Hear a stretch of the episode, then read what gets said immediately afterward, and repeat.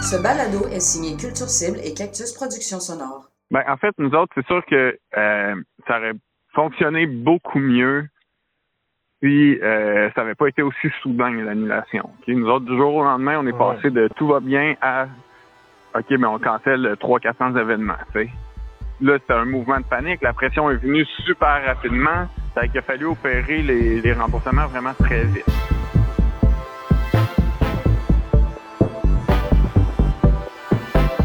La Sentinelle, une série balado qui braque le radar sur les travailleurs et travailleuses autonomes du milieu de la culture, perturbés par la crise du coronavirus.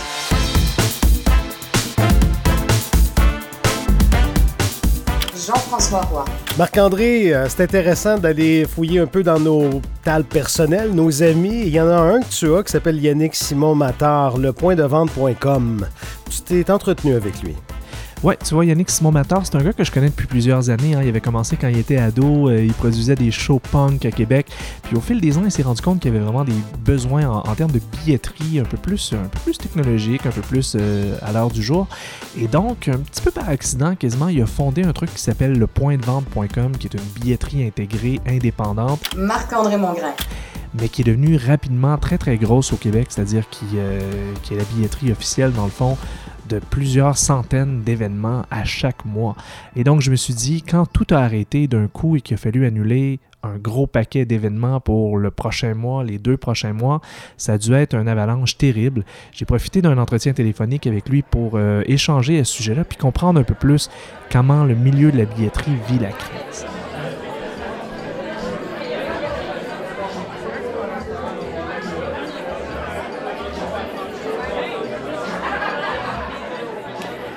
Ça fait quand même euh, plusieurs années qu'on se connaît, Yannick. Je me rappelle de toi de l'époque avant le point de vente.com où tu, présentais, tu produisais des shows à Québec. Tu as fait ça pendant longtemps. Peux-tu me parler un peu de ton, genre de ton début de, carrière dans l'industrie de la musique?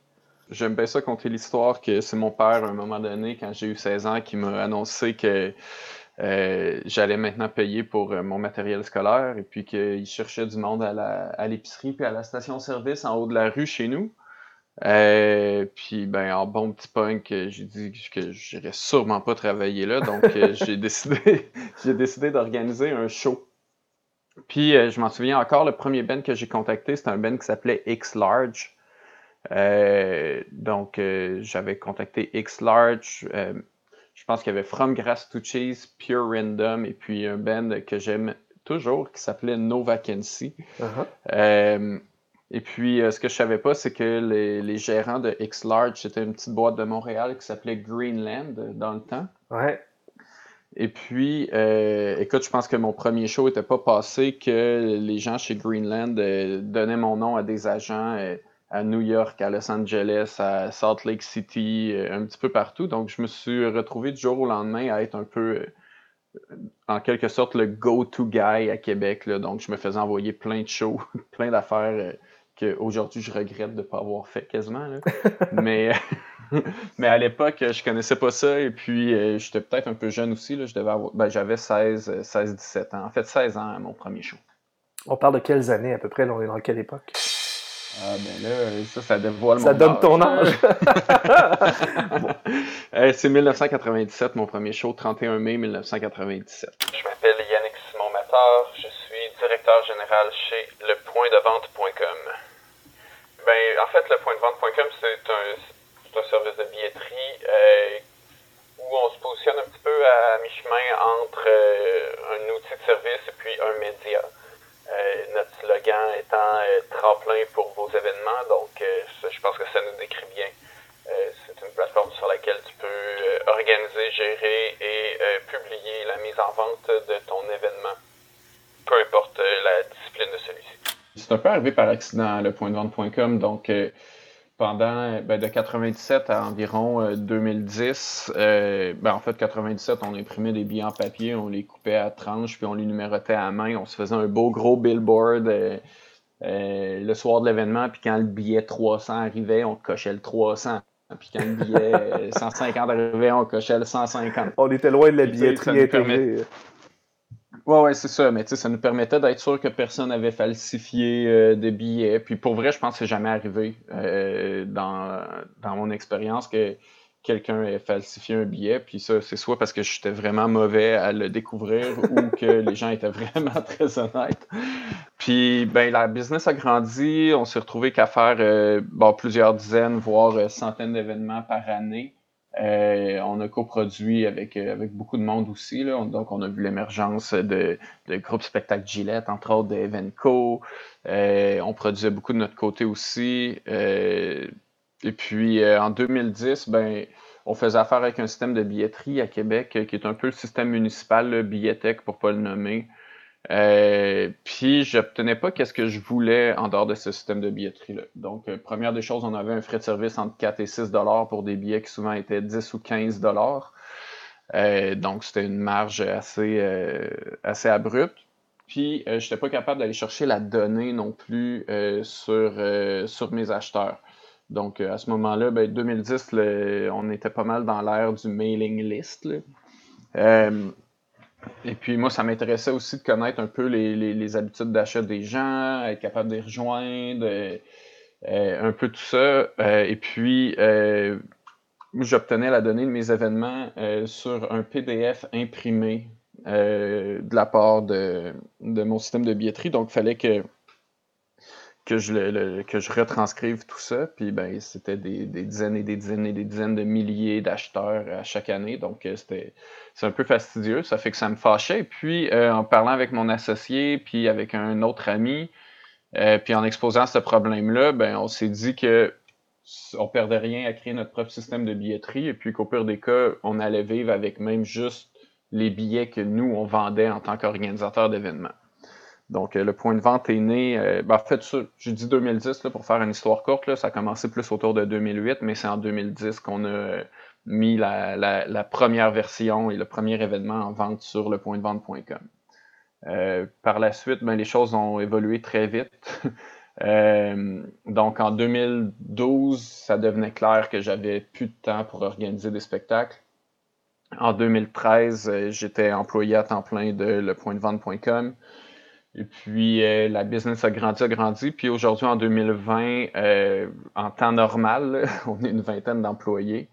Euh, et puis, la business grandit encore. On a des beaux plans de développement. Puis, ça, c'est là qu'on est rendu aujourd'hui. Et là arrive évidemment le, fastidieux jeudi 12 mars 2020 où on apprend que tout rassemblement de plus de 250 personnes doit être annulé. Quelques jours plus tard, on va apprendre que c'est tout spectacle point qui doit être annulé. Comment tu as vécu cette journée-là, toi? Euh, ben, tu sais, au départ, tu comprends la, gravité de la situation. on le voyait arriver de loin, mais, mais à quel point ça l'a frappé vite au Québec, euh, ça a été surprenant. Puis, euh, c'est sûr que si je regarde, moi, mes petites bottines, puis, puis, puis mes affaires, ben, je trouve que ça, s'est arrivé trop vite, mais en réalité, je, suis conscient que c'était nécessaire de le faire aussi. Euh, donc, euh, disons que ça l'a impacté euh, drastiquement et rapidement. Là. Pour toi, ça, a arrêté comme, comme un char qui arrête dans un mur. Là. C'est, Tu ne l'avais pas prévu tant que ça à l'avance, au sens où, est-ce que par exemple, le 11 mars 2020, tu croyais, tu voyais venir que tu aurais subitement, rapidement, euh, des centaines, voire des milliers d'événements à gérer, soit des annulations ou des reports ou des. Est-ce que tu le voyais venir un peu un jour, deux jours, une semaine à l'avance? Non, je te dirais que personne dans l'industrie euh, culturelle le voyait nécessairement venir euh, non plus. Puis euh, tu te projettes toujours un peu en, avant dans cette industrie-là. Donc, tu vas mettre en vente un événement qui, en vrai, arrive 60 ou 90 jours plus tard. Donc, tu te sens pas nécessairement, euh, tu te sens pas nécessairement euh, impliqué dans ce qui se passe actuellement.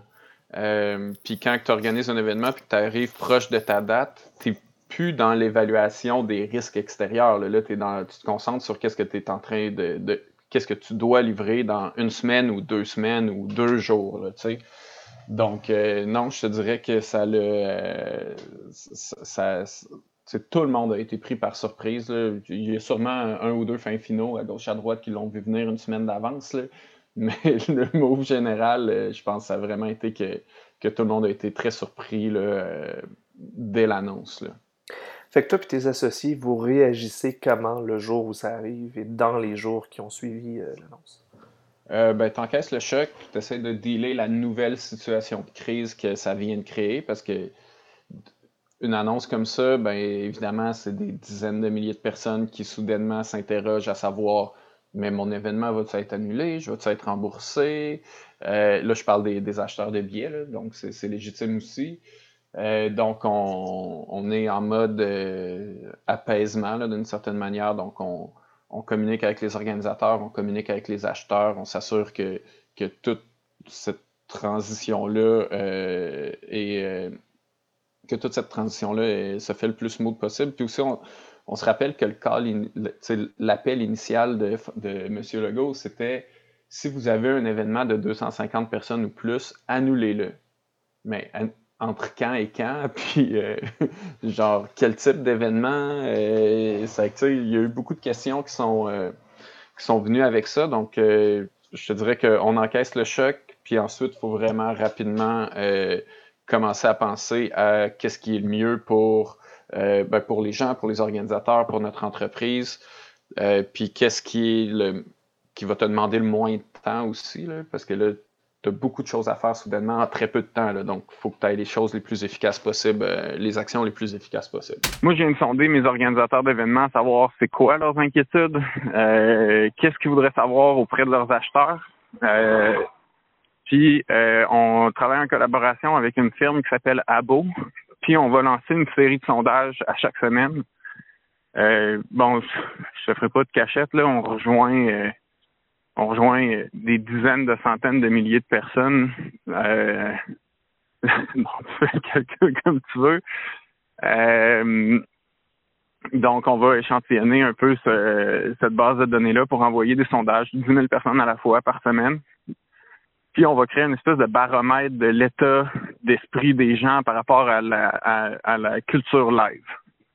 Donc, c'est vraiment ça qui inquiète les organisateurs d'événements. C'est un, savoir euh, ben en fait, les trois qui ressortent le plus, c'est savoir est-ce que leur événement va être annulé ou pas, évidemment. Ensuite de ça, c'est savoir comment ils sentent par rapport à consommer aujourd'hui. Puis, ça va être quoi les impacts après la crise? Au moment où on se parle, on est comme deux semaines plus tard, on est le, vendredi 27 mars pour le dire précisément, parce que les choses changent tellement vite d'un jour à l'autre. Mais ça fait déjà deux semaines et euh, il existe encore un flou. On comprend de mieux en mieux la situation, mais ça spécule toujours dans le milieu du spectacle à savoir est-ce que ça va reprendre au début de l'été, est-ce que ça va reprendre au courant de l'été, est-ce que ça reprendra pas avant l'automne ou même voire avant l'an prochain. Vous devez quand même assurément annuler ou reporter certains des shows ou certains des achats de billets, mais il y en a d'autres que vous laissez en suspens jusqu'à quand? Comment vous dealez avec cette incertitude-là deux semaines plus tard? Bien, la première chose qu'il faut comprendre, c'est que nous, on ne prend pas la décision d'annuler ou de reporter un événement. Donc, ça va toujours être la décision de l'organisateur du spectacle comme tel. Euh, comment qu'on deal avec ça? Euh, ben, comme c'est incertain puis vraiment euh, plein de rebondissements, on essaye de ne pas voir trop longtemps en avant. Donc, on laisse les choses aller, on prend les, décisions comme ils viennent, euh, mais on met de l'avant des initiatives qui vont aider nos organisateurs à prendre des meilleures décisions, euh, qui vont euh, les aider aussi à, évaluer, tu sais, si vraiment ils devraient annuler, reporter, reprogrammer leur événement, puis à quel moment ils devraient le faire. Puis on essaye de sécuriser l'acheteur aussi à travers tout ça. Donc, on ne veut pas que quelqu'un achète un billet si son événement est à risque de ne pas avoir lieu, mais en même temps, on ne le sait pas. Donc, qu'est-ce qu'on veut faire, euh, nous, de notre côté, c'est de, rendre ça le plus sécuritaire possible pour l'acheteur et puis de lui donner toute, euh, la latitude possible pour acheter en confiance. Euh, puis s'il arrive quelque chose, il va simplement pouvoir se faire rembourser. et puis, on prévoit aussi tranquillement ben, des nouvelles sources de revenus pour les organisateurs d'événements. Euh, donc, comme on est tous confinés chez soi, ben on, est en train de développer un, système pour apporter l'événement chez soi. Pour l'instant, on n'a pas le droit de rassemblement, donc ça, va être très, très limité. C'est les, artistes et puis les, artisans et puis les professionnels chez eux qui vont être en mesure de se, streamer, si on pourrait dire. Euh, mais éventuellement, on espère euh, pouvoir avoir des groupes qui pourraient, par exemple, jouer dans un studio et puis, euh, et puis diffuser tout ça. sinon, autrement, on, ne le sait juste pas qu'est-ce qui va se passer. On sait pas. Il y, a tellement de choses, tu l'as dit tantôt, il y a tellement d'acteurs en lien là-dedans que une décision d'annuler un événement au mois de juillet, ben, ça se prend pas au mois de juillet. Ça, ça, se prend au mois d'avril ou au mois de mai. Euh, et puis, euh, il y a tout le temps une question de timing aussi. Donc, tu étires ton élastique jusqu'à temps que tu sois plus capable de, de tolérer ce risque-là. Puis là, tu prends ta décision à savoir si tu annules ou si tu reportes euh, ou si tu reprogrammes un événement.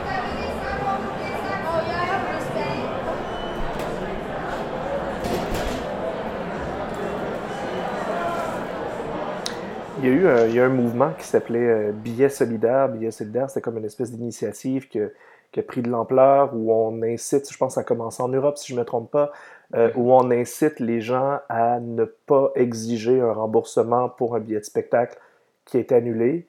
Question de laisser l'argent dans l'industrie de la musique et d'amoindrir un peu les, euh, le, fardeau, le fardeau financier d'une vague aussi massive d'annulation de spectacles.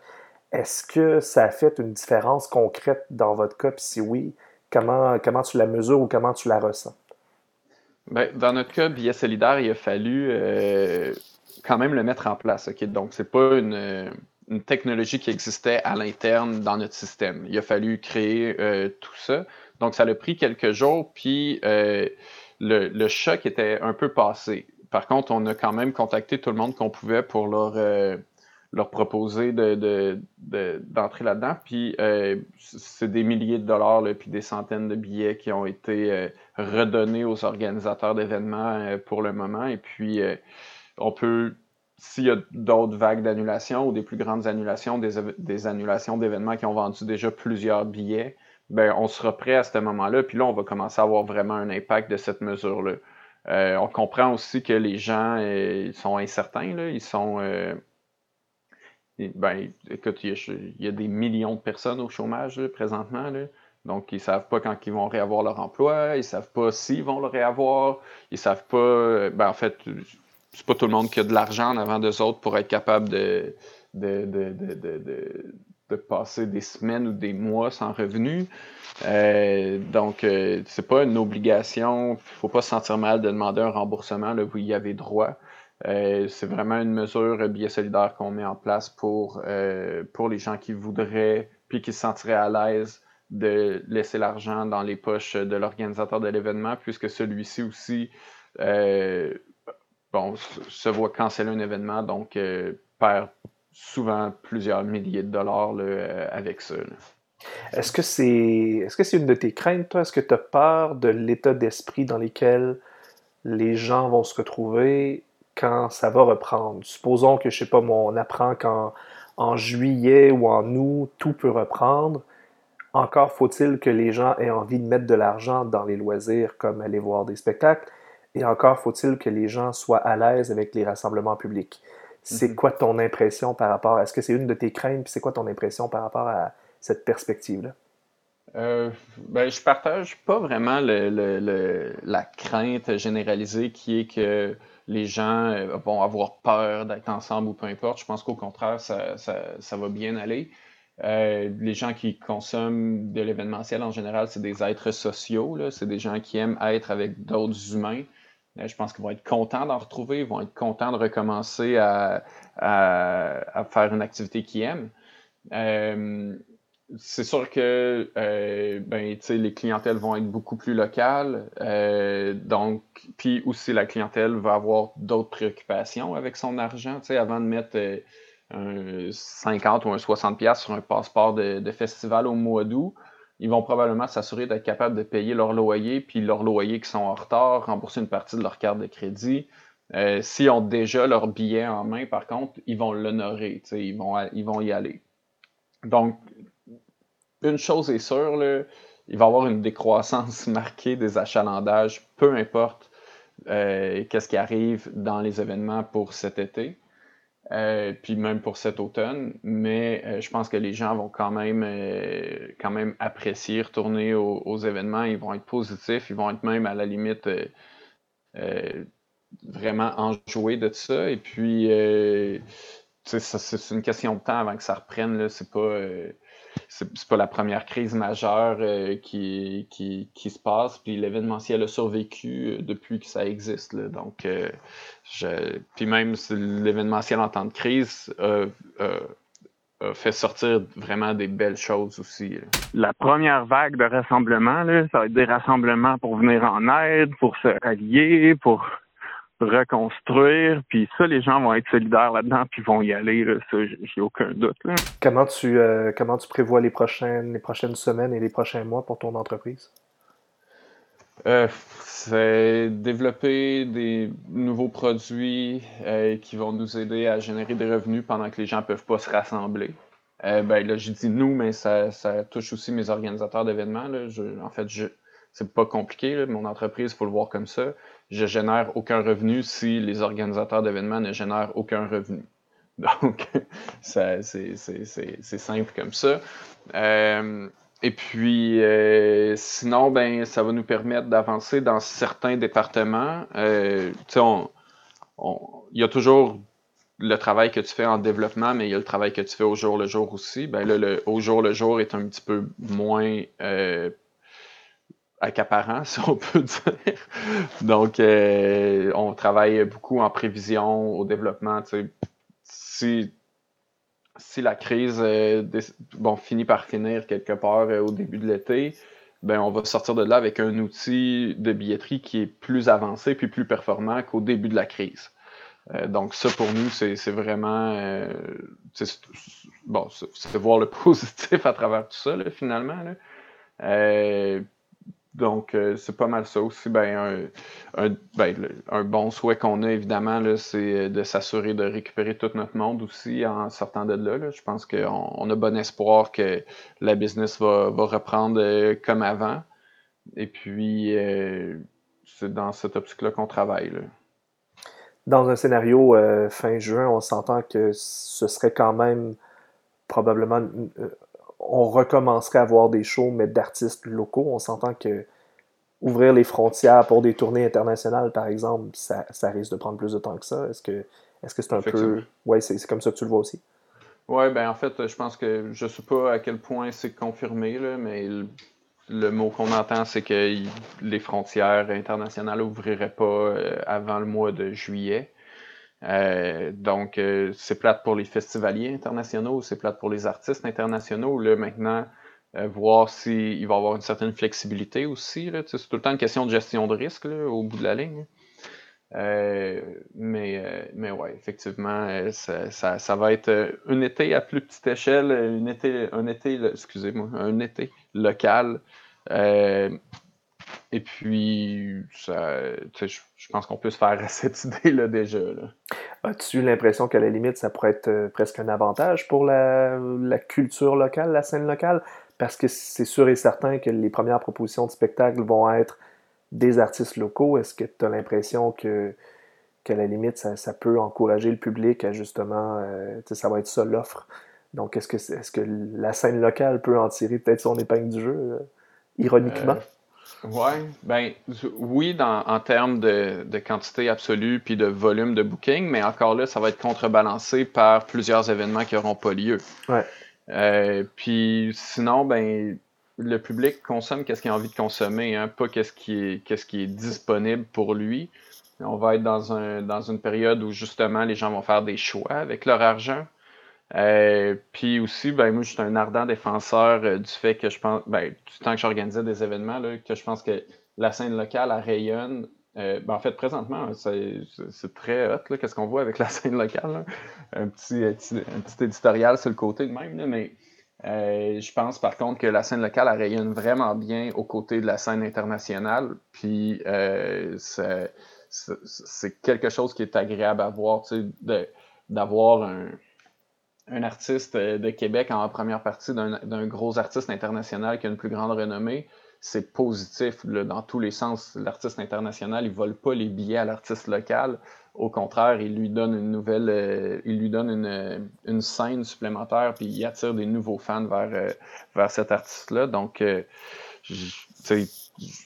ça pourrait techniquement être positif, mais je pense que le contexte va faire en sorte que ça va être pas mal kiff-kiff. Le spectacle va débuter dans 5 minutes. C'est temporaire. Il faut le voir comme ça. Puis je me fais souvent taxer d'optimiste ou de quelqu'un qui, voit le bon côté des choses. Euh, mais je pense que ça sert à rien de regarder euh, la boîte dans laquelle nos pieds sont, mais de regarder l'objectif qui est le, beau sentier euh, sans boîte qui est un petit peu plus loin en avant, ben c'est un petit peu plus motivant. Donc, ce serait peut-être un conseil finalement aux gens de, penser à qu'est-ce qui va venir après, puis comment qu'on, le positif qui va venir après là, aussi. c'est important, je pense, dans ces moments-là. La Sentinelle est une initiative de Marc-André Mongrain en soutien aux travailleurs et travailleuses du milieu culturel dans le cadre de la crise du coronavirus.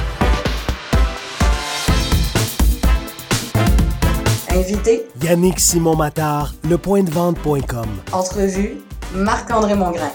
Montage et réalisation Jean-François Roy. Pour son aimable participation à la narration, Michel Maillard. Une musique originale de Hugues Brisson, Zéphram Productions. La Sentinelle est une série balado produite bénévolement par Culture Cible et Cactus Productions Sonore. Pour nous contacter, info.sortu.ca. Dans le prochain épisode, Thériault et Olivier Beauchemin. L'instinct de survie du travailleur autonome euh, est toujours aiguisé. je fais de l'improvisation théâtrale aussi, puis de l'impro filmé, euh, t'as pas, c'est pas plaisant à regarder ou tu sais, ça peut être très difficile. Ben, en fait, tu peux continuer si tu veux, mais il faut que je retourne. Attends-moi un peu. OK. Attends Fait que, ouais, c'est ça. Bon, qu'est-ce que je disais? Non, je, prenais une marche avec mon bébé, puis, euh, puis sa maman.